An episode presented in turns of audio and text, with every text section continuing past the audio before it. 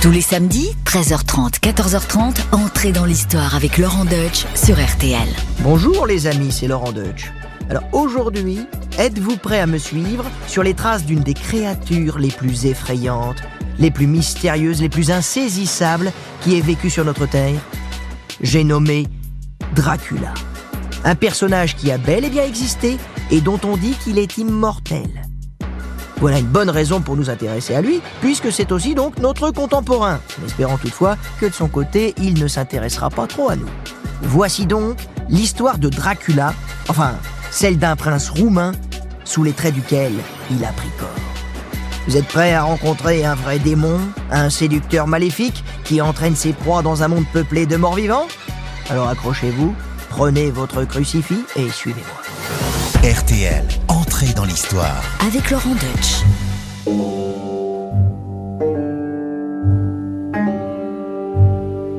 Pour commencer, vous vous demandez tous comment était le petit Dracula. Eh bien, commençons donc par le début.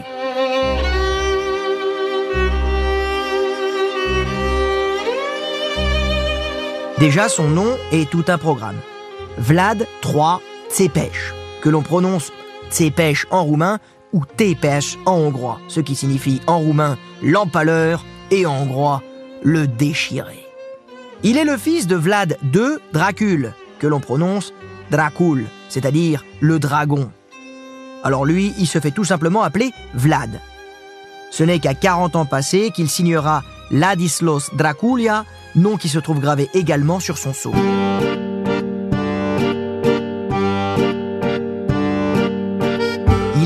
Entre 1429 et 1436 dans la province de Transylvanie, cœur de la Roumanie actuelle. Pour les plus curieux qui voudraient partir en pèlerinage, cette ville s'appelle aujourd'hui Sighișoara.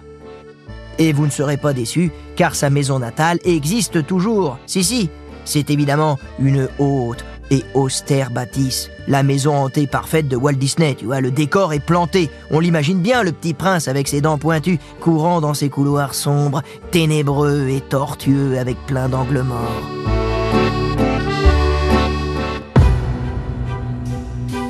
L'Europe orientale, en particulier le royaume de Hongrie, est alors sous la menace de l'Empire ottoman. Des chrétiens sur la défensive qui font face à des musulmans conquérants. Un État des Roumains appelé Valachie s'est formé. Vlad Dracul, le père de notre Dracula, y règne en maître. Mais rien n'est simple en ce 15e siècle tourmenté. À l'ouest de l'Europe, Jeanne d'Arc lutte contre les Anglais. À l'est, Vlad Dracul combat contre les Ottomans, l'ancien nom des Turcs. Dans toute la région, ce ne sont qu'invasions, captures de prisonniers, traités mensongers et promesses non tenues entre Vlad Dracul et son grand voisin Mourad II. Et si on ajoute à ce chaudron toujours effervescent les Hongrois, les Polonais, les Allemands, on imagine que tout ça va très mal finir. Et à la fin de l'année 1447, lorsque Vlad Dracul décide de faire la paix avec les Ottomans, les Hongrois voient rouge. Son fils Mircea et lui-même sont alors capturés et exécutés par le voïvode de Transylvanie, Jean Hunyadi. Alors en gros, un voïvode, c'est le nom exotique pour dire un duc. Voilà, c'est le duc de la région, le voïvode. Notre petit Dracula, lui, échappe à l'enlèvement et à la mort. Il n'était pas là, il a réussi à se planquer. Voilà donc le contexte passablement sanglant dans lequel grandit Dracula. En plus, après ces événements, le jeune Dracula va être prisonnier des Turcs pendant trois ans à Andrinople.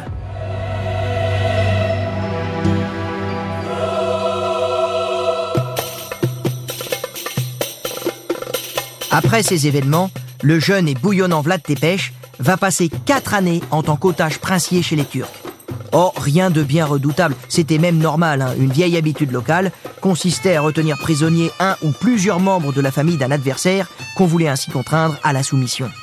Mais ce séjour chez les Ottomans marquera Vlad Tepes durablement. Il aura eu le temps de découvrir toutes les facettes de l'existence à l'orientale, un art de vivre raffiné, une société qu'on appellerait aujourd'hui multiculturelle, où se côtoient grecs et arabes, albanais et persans, africains et italiens, serbes et turcs. Une religiosité sincère et affirmée, mais aussi toute la force d'un empire dirigé par un sultan vénéré de tous. Ancien ennemi de son père, le sultan s'entend bien avec Vlad, au point que lorsque le jeune prince décide de reconquérir la principauté familiale, le sultan lui donne des troupes et des chevaux. Alors si vous avez un peu de mal à vous y retrouver dans ces alliances qui se font, qui se défont au gré des intérêts des uns et des autres, c'est normal. Même les acteurs de l'époque, à force de s'unir et de se désunir sans cesse, ne savent parfois même plus avec qui ils sont et avec qui ils sont pas. C'est vraiment le bazar.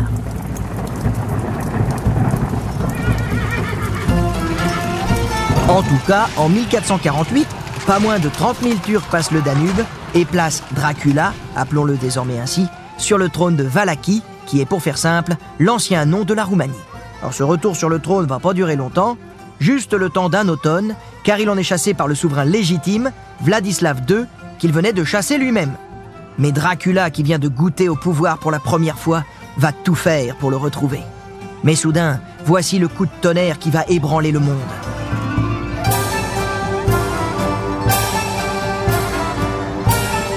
Constantinople, la capitale de l'Empire romain d'Orient, vient de tomber. Nous sommes le 29 mai 1453. Après moins de deux mois de siège, les troupes ottomanes de Mehmet II investissent la ville. L'Occident sent le danger se rapprocher. La Pologne, la Serbie se savent menacées par un empire ottoman de plus en plus puissant et plus conquérant que jamais. Que va-t-il advenir de la chrétienté? L'Europe, à son tour, va-t-elle devenir musulmane? Il faut faire front face au péril. Dracula, qui connaît bien les adversaires, qui est déjà réputé pour sa vaillance, obtient de nombreux soutiens chez les notables de Valaquie.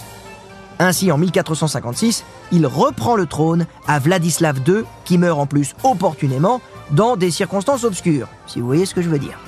Voilà, cette fois-ci Dracula est enfin confortablement installé, assis sur le trône et coiffé de sa couronne.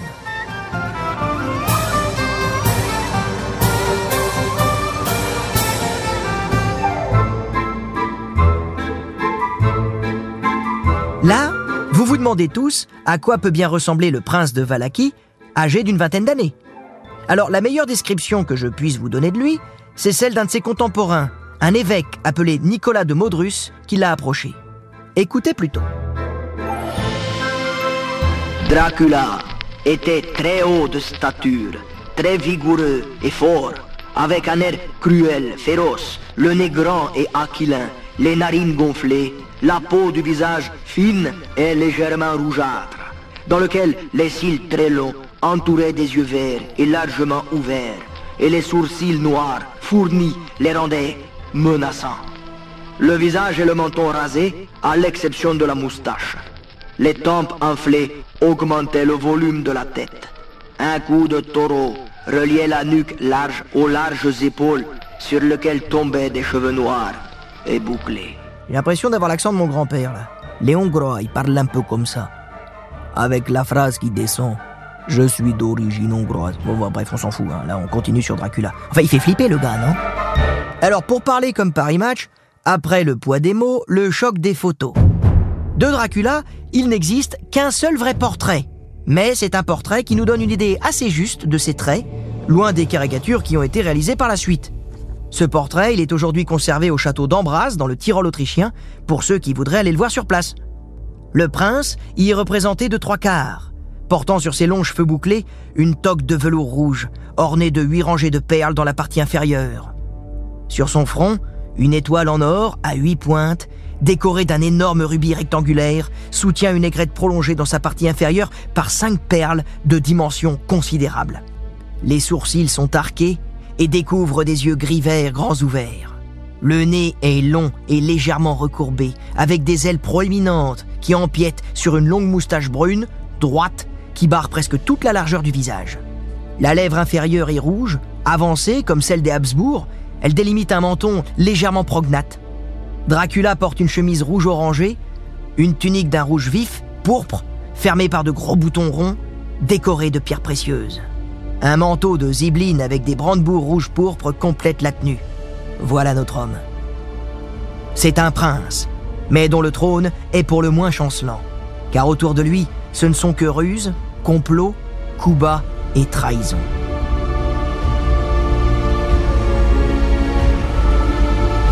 On envierait presque son lointain homologue, le roi de France Charles VII, qui n'a contre lui que quelques Anglais, alors que Dracula doit jouer des coudes avec les Hongrois du roi Mathias Corvin, les Allemands de l'empereur Frédéric III, les Polonais du roi Casimir IV ou les Ottomans du sultan Mehmet II. Oui, vous conviendrez avec moi que cela fait beaucoup de faux amis et surtout beaucoup de vrais ennemis.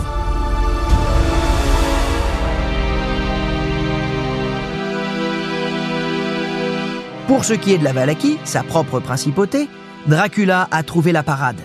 Se débarrasser en une seule fois de tous ses adversaires supposés pour les remplacer par des fidèles apeurés. Et comme on n'est jamais mieux servi que par soi-même, voici ce qu'il entreprend le dimanche de Pâques 1459. Il organise un banquet dans son palais de Targobichte, auquel il invite tous les boyards de Valachie. Les boyards, c'est ainsi qu'on appelle les aristocrates dans les pays de religion orthodoxe. À la fin du repas, il leur demande de combien de souverains ayant régné sur le pays il se rappelle. Et le fait de citer un autre nom que celui du prince avait pour effet immédiat, on s'en doute, de condamner à mort le malheureux convive. En écartant les exagérations coutumières, on peut estimer à tout de même 50 le nombre de notables qui furent ce jour-là empalés sur ordre de Vlad, qui venait de la sorte de conquérir pour l'éternité le surnom de Tsepech, c'est-à-dire l'empaleur. Oui, un surnom bien mérité. Mais comment savoir si ce que je vous raconte n'est pas un peu exagéré? Tant de légendes accompagnent la vie des personnages illustres. Pour Dracula, cependant, les sources concordent pour décrire une, une grande cruauté et un caractère impétueux, emporté. L'un des témoignages les plus fiables sur Dracula, c'est celui d'un de ses contemporains, Michel Berheim. Alors, je sais que je suis écouté par des spécialistes du sujet, donc je cite mes sources. Et que nous raconte-t-il, ce bon Michel? Eh bien, un jour, Dracula croise un moine, du nom de Hans, qui a l'audace de lui reprocher d'avoir fait empaler des femmes enceintes et des petits-enfants, qui, je cite, n'avaient que trois jours d'âge, et d'autres même pas trois heures. Et voici la réponse de Dracula. Quand quelqu'un veut vraiment défricher, il se doit de couper non seulement les branches qui ont poussé, sans en oublier la racine sous terre. De ces petits qui sont ici, me viendront de grands ennemis si je les laissais croître. Je vous donne en plus la fin de l'histoire si vous l'avez pas encore deviné. Dracula prit le moine sur le champ et l'empala lui aussi de sa propre main, mais pas comme les autres. Aux autres, on enfonçait le pal dans le. Vous voyez ce que je veux dire, hein, dans le. bah, là où on s'assoit. Mais cette fois-ci, pour le moine, il a changé de manière. En fait, il, il a retourné le moine et il lui a enfoncé le pal par la tête, voilà, de, haut en bas. C'est quand même radical comme méthode. Oui, là, de ce côté-là, on peut pas vraiment le réhabiliter, Dracula. Hein. Il, il était cruel, c'est clair. Mais en même temps, faut bien imaginer le contexte aussi. Autour de lui, il y a que des trahisons, il y a que des traites, il y a que des faux amis. Et puis de l'autre côté, il y a les Turcs. C'est pas détendre cela non plus. On n'est pas dans un monde de bisounours. On est à la frontière orientale du royaume des chrétiens. C'est le bordel. J'ai envie de dire à la guerre comme à la guerre. Donc Dracula, il va décider de faire pire que les Turcs.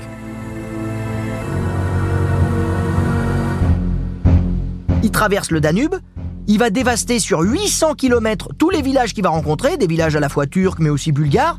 Et fier de son raid, il écrit au roi de Hongrie qu'il a indifféremment tué hommes, femmes, jeunes, petits-enfants, bébés, soit en gros 23 883 personnes, euh, à la louche, hein, parce que c'est sans compter ceux qui ont été brûlés vifs dans leur maison ou dont les têtes n'ont pas été présentées à nos officiers.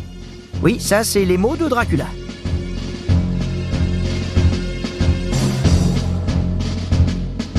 Stupéfait par tant de violence, par tant de cruauté, le sultan ottoman rassemble entre 60 et 80 000 hommes, l'armée la plus importante après celle qui a conquis Constantinople.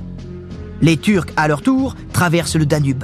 Les voici à leur campement, attendant la levée du jour pour passer à l'action.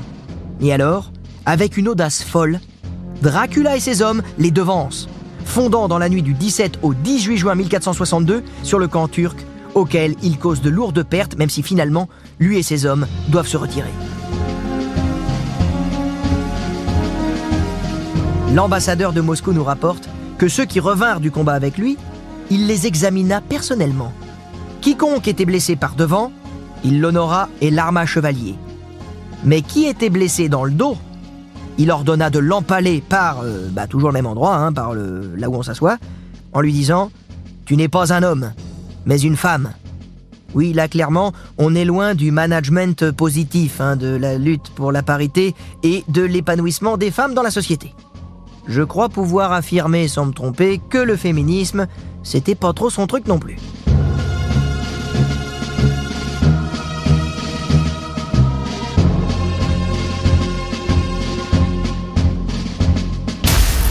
Et là, je me pose une question.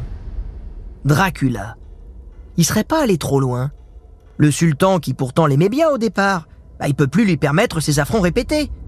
D'autant que maintenant, le sultan, il dispose d'une carte maîtresse. Radu, le beau.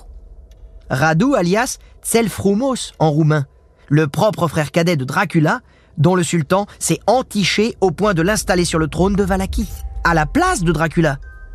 Il y restera 11 ans, ce qui est un record pour l'époque. C'est l'équivalent de Teddy Riner, le mec. Et Dracula, vous me direz? Ah bah Dracula, maintenant, il est en fuite. Et il est bientôt arrêté sur ordre du roi de Hongrie, qui le fait enfermer à Visegrad, puis à Pest, sur la rive danubienne, opposée à Bouddha, la capitale hongroise. Oui, vous savez que Budapest, en fait, c'est trois villes. C'est Bouddha, Obouda et Pest. Voilà, ça c'est pour la petite leçon de géographie. Et si vous voulez tout savoir, moi, ma famille, on est originaire de Budapest. Ça, ça mente pas. Et bah lui aussi, Dracula, il va y vivre en, famille à Budapest pendant 13 années.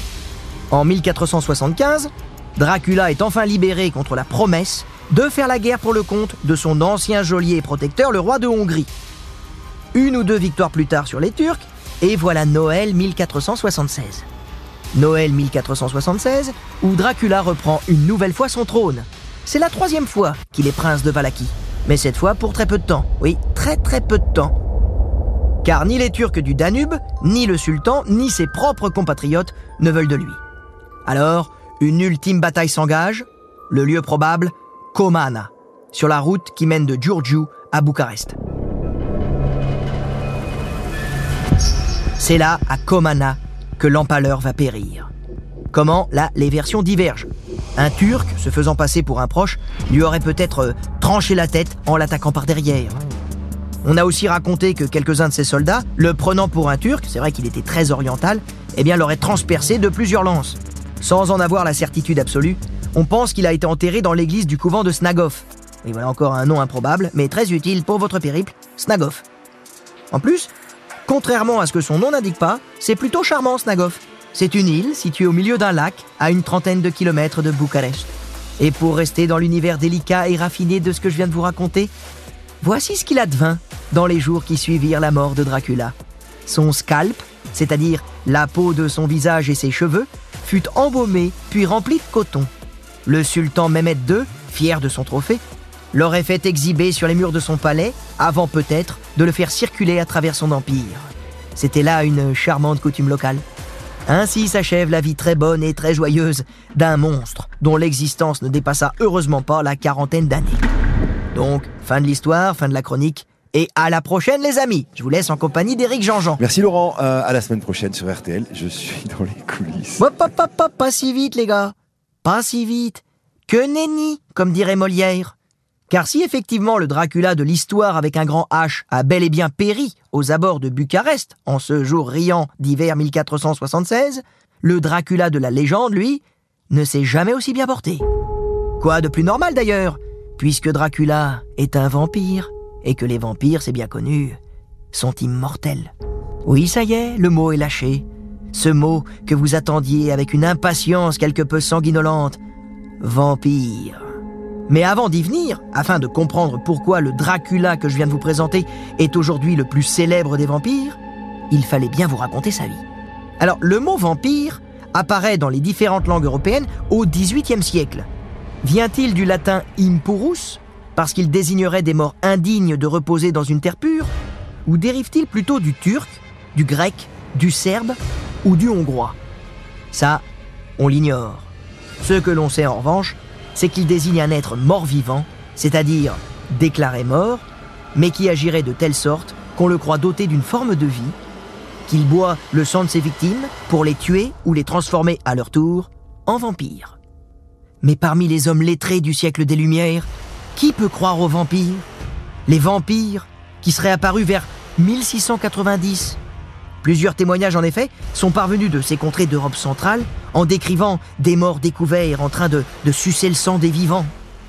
Et là je peux vous dire que nos philosophes des Lumières, Voltaire, Rousseau, étaient passionnés par les vampires. Ils auraient même lancé une enquête pour démêler le vrai du faux. Et après tout, la nature elle-même ne nous a-t-elle pas donné des, des sangsues ou des chauves-souris dont une variété observée en Amérique prend justement au XVIIIe siècle le nom de, de vampire? De là à ce que l'humain revête l'apparence d'une chauve-souris, il n'y a qu'un pas. Et quand le romantisme pointe le bout de son nez au début du 19e siècle, avec son goût pour le Moyen Âge et les récits ténébreux, voici qu'une jeune femme baptisée Marie Shelley écrit à l'été 1816 sur les bords du lac Léman en Suisse un ouvrage qui va marquer l'histoire de la littérature. Frankenstein.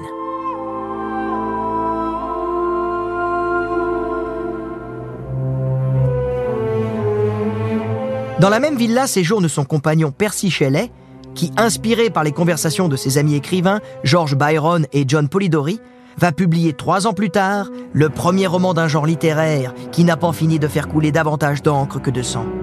Son titre, Le Vampire. Immédiatement séduit, le théâtre s'empare du sujet tout au long du 19e siècle, puis dès les débuts du cinéma, le film de vampire s'affiche sur les écrans. En 1922, voici Nosferatu le vampire, chef-d'œuvre allemand du film muet réalisé par Murnau et qui sera décliné dans une nouvelle version en 1978, Nosferatu fantôme de la nuit par Herzog. Max Schreck puis Klaus Kinski incarnent ici le maître des vampires. Il ne faut pas oublier non plus deux comédiens qui, chacun à leur façon, ont personnifié le comte Dracula au cinéma. Et de quelle manière? Tout d'abord, mon compatriote hongrois Bella Lugosi, dans le Dracula en noir et blanc de Todd Browning en 1931, et bien sûr Christopher Lee, qui sera Dracula pas moins de neuf fois à l'écran et à plusieurs reprises devant la caméra du roi du film d'épouvante, Terence Fisher. Monsieur Harker, je suis heureux de vous accueillir chez moi. Comte Dracula? Je suis Dracula, soyez le bienvenu dans ce château. Ah, j'oubliais de vous dire, monsieur Harker. Je suis obligé de m'absenter et ne serai de retour que demain après le coucher du soleil. Jusque-là, veuillez vous considérer comme chez vous.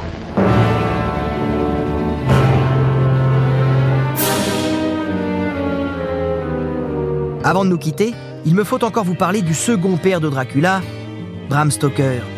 Connaissez-vous l'histoire du comte Dracula qui dormait dans sa tombe et non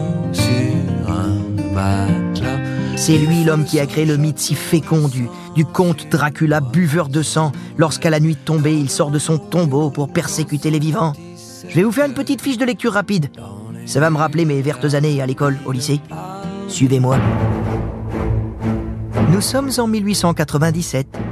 Un jeune et bien innocent clerc de notaire quitte Londres, traverse l'Europe centrale puis orientale pour rencontrer dans un improbable château médiéval fait de ruines sinistres un mystérieux comte qui entend acquérir plusieurs propriétés dans Londres. Le comte vampire embarque à Varna à bord du Déméter pour aller à Londres. Il y a tant de mystères autour de lui, tant de questions. D'abord, pourquoi le comte n'a-t-il pas d'ombre? Et pourquoi son image ne se reflète-t-elle pas dans un miroir?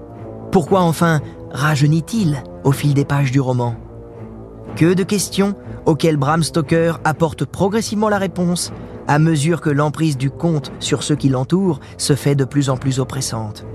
On a le sang glacé lorsqu'on apprend que le comte a le pouvoir de lire dans vos pensées une fois qu'il a goûté votre sang. Sang qui le fait rajeunir justement et qui renforce sa constitution. Le loup, le rat, la chauve-souris bien entendu, lui obéissent. Ce sont ces petites créatures de la nuit. La télépathie et l'hypnose sont son domaine. Mais il a quelques faiblesses. Il ne peut pénétrer chez quelqu'un que lorsqu'il y a été invité. Il ne peut dormir qu'en terre consacrée et surtout, il ne peut exercer ses pouvoirs qu'à la nuit tombée. Car lorsque point la lumière du jour, il doit alors retourner se reposer dans la terre dans laquelle il a été enterré de son vivant. Et même dans la tombe d'une personne vampirisée ou dans celle d'un damné. Aussi, un crucifix, de l'eau bénite, une hostie ou une gousse d'ail le repousse. Et mourir, le peut-il? Bram Stoker nous indique plusieurs moyens de le détruire. Il faut, nous conseille-t-il, lui couper la tête et remplir sa bouche d'ail, puis lui enfoncer un pieu dans le corps. Excusez du peu. En même temps, le pieu, hein, ça rappelle l'empaleur. Une méthode voisine consiste à lui brûler le cœur ou le percer d'un pieu en bois cylindrique, épais d'environ 3 pouces et long d'environ 3 pieds, taillé en une pointe très fine. Donc à l'avenir, si vous vous retrouviez nez à nez avec un vampire, il ne vous reste plus qu'à prendre le pieu de la main gauche, la pointe placée sur le cœur et le marteau dans la main droite. Et bien sûr, l'opération se pratique en récitant la prière des morts. Il y a une autre méthode si vous êtes une femme, c'est moins expéditif, et c'est plus risqué hein, pour celles qui se dévouent, euh, vous pouvez essayer de vous en débarrasser en le retenant toute la nuit, au point de lui faire oublier le chant du coq, signe que le jour est levé. Et là, si ça arrive, il est piégé, la lumière du jour, ça va le détruire.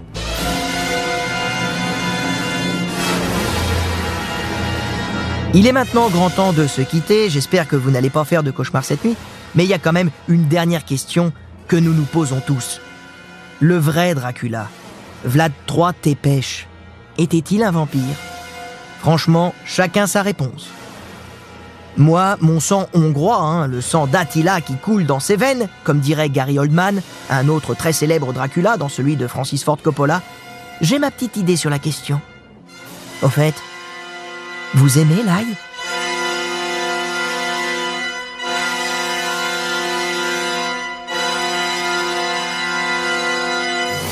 Entrez dans l'histoire. Laurent Deutsch sur RTL. J'espère que vous n'avez pas eu trop peur.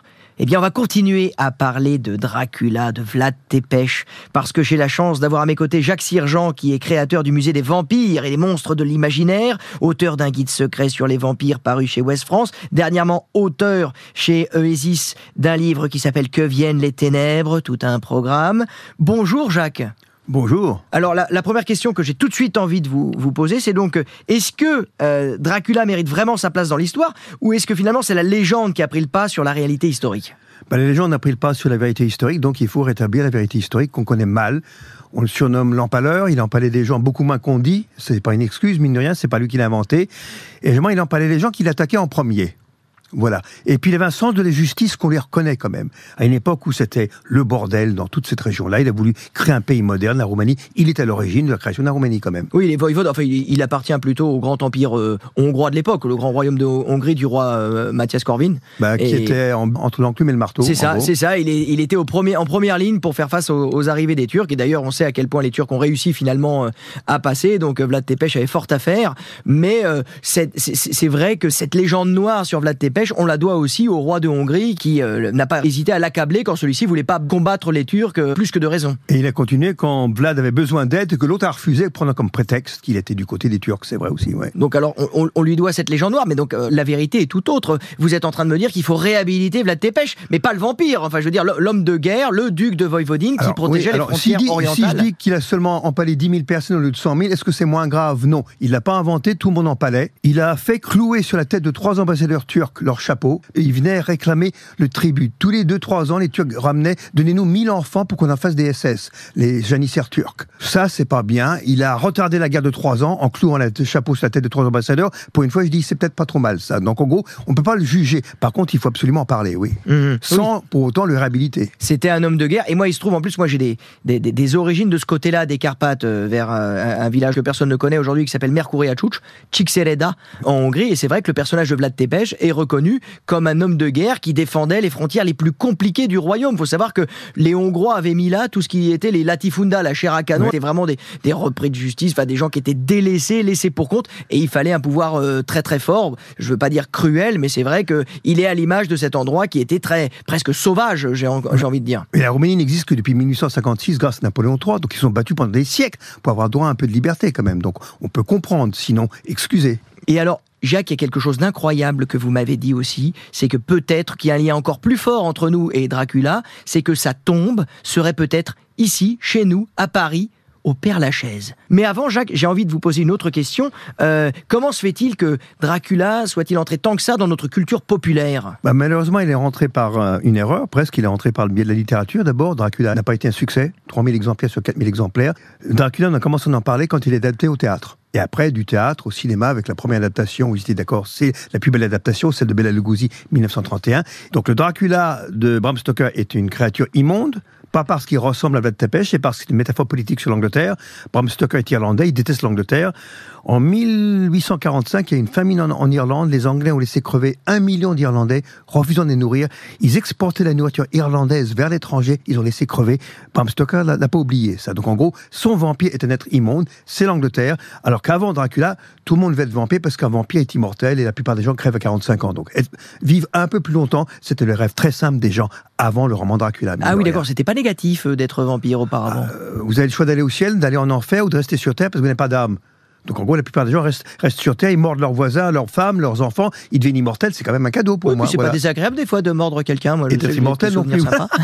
Le menu n'est pas- terrible, attendez, mais du alors, sang, on en trouve. On, Voilà. on- on rigole, mais vous connaissez bien le sujet parce que je tiens aussi à dire, euh, et c'est tout à votre honneur, que vous êtes le seul traducteur français de l'intégralité du travail de Bram Stoker. Il y a personne d'autre que vous parce que la, la plupart des traductions qu'on a, c'est pas le texte intégral. Il manque des morceaux. Or, vous, vos traductions, elles sont complètes et intégrales. Vous avez vraiment fait le tour de la question. J'ai lu en, de- en 2012, oui, c'est la première version intégrale. Bon, et alors maintenant, du coup, puisqu'on on a posé le sujet, on sait qui vous êtes, euh, vous affirmez, en tout cas pour l'instant c'est ce que vous soutenez, que Dracula serait enterré à Paris au Père-Lachaise. Qu'est-ce que c'est que cette histoire? Il se pourrait qu'il soit. C'est une théorie que je défends, je dis pas que c'est vrai, je dis que ça tient la route. Mais alors comment? Qu'est-ce qui s'est passé? Euh, Vous avez lu un texte, il y a eu un, vous avez, il y a- eu un programme qui a été fait dessus, il y a un guide, un guide le vert. a- surnaturel. Je suis rentré dans un bar avant d'aller donner une conférence à la fac de Lille et un barman que je connais pas, dans un café qui a brûlé depuis, m'a dit que Dracula était enterré au Père Lachaise. J'étais pas connu à l'époque, c'était en 2005. Et je me dis pourquoi pas? Et je me suis mis à chercher des endroits où il y avait des indices vampiriques et j'en ai trouvé un au Père Lachaise, j'en ai trouvé qu'un. Voilà. Il n'y a pas de, de, de croix. Le il y seul a- allée où toutes les croix ont été brisées à la fin du 19e siècle, entre autres. Voilà, c'est le premier indice. donc pas de croix, d'accord. Et sur la tombe, il y aurait quoi pour euh, d'autres signes depuis que vous avez Il peut-être y un petit aurait peu une retrouvé sculpture qui représentait un vase courbe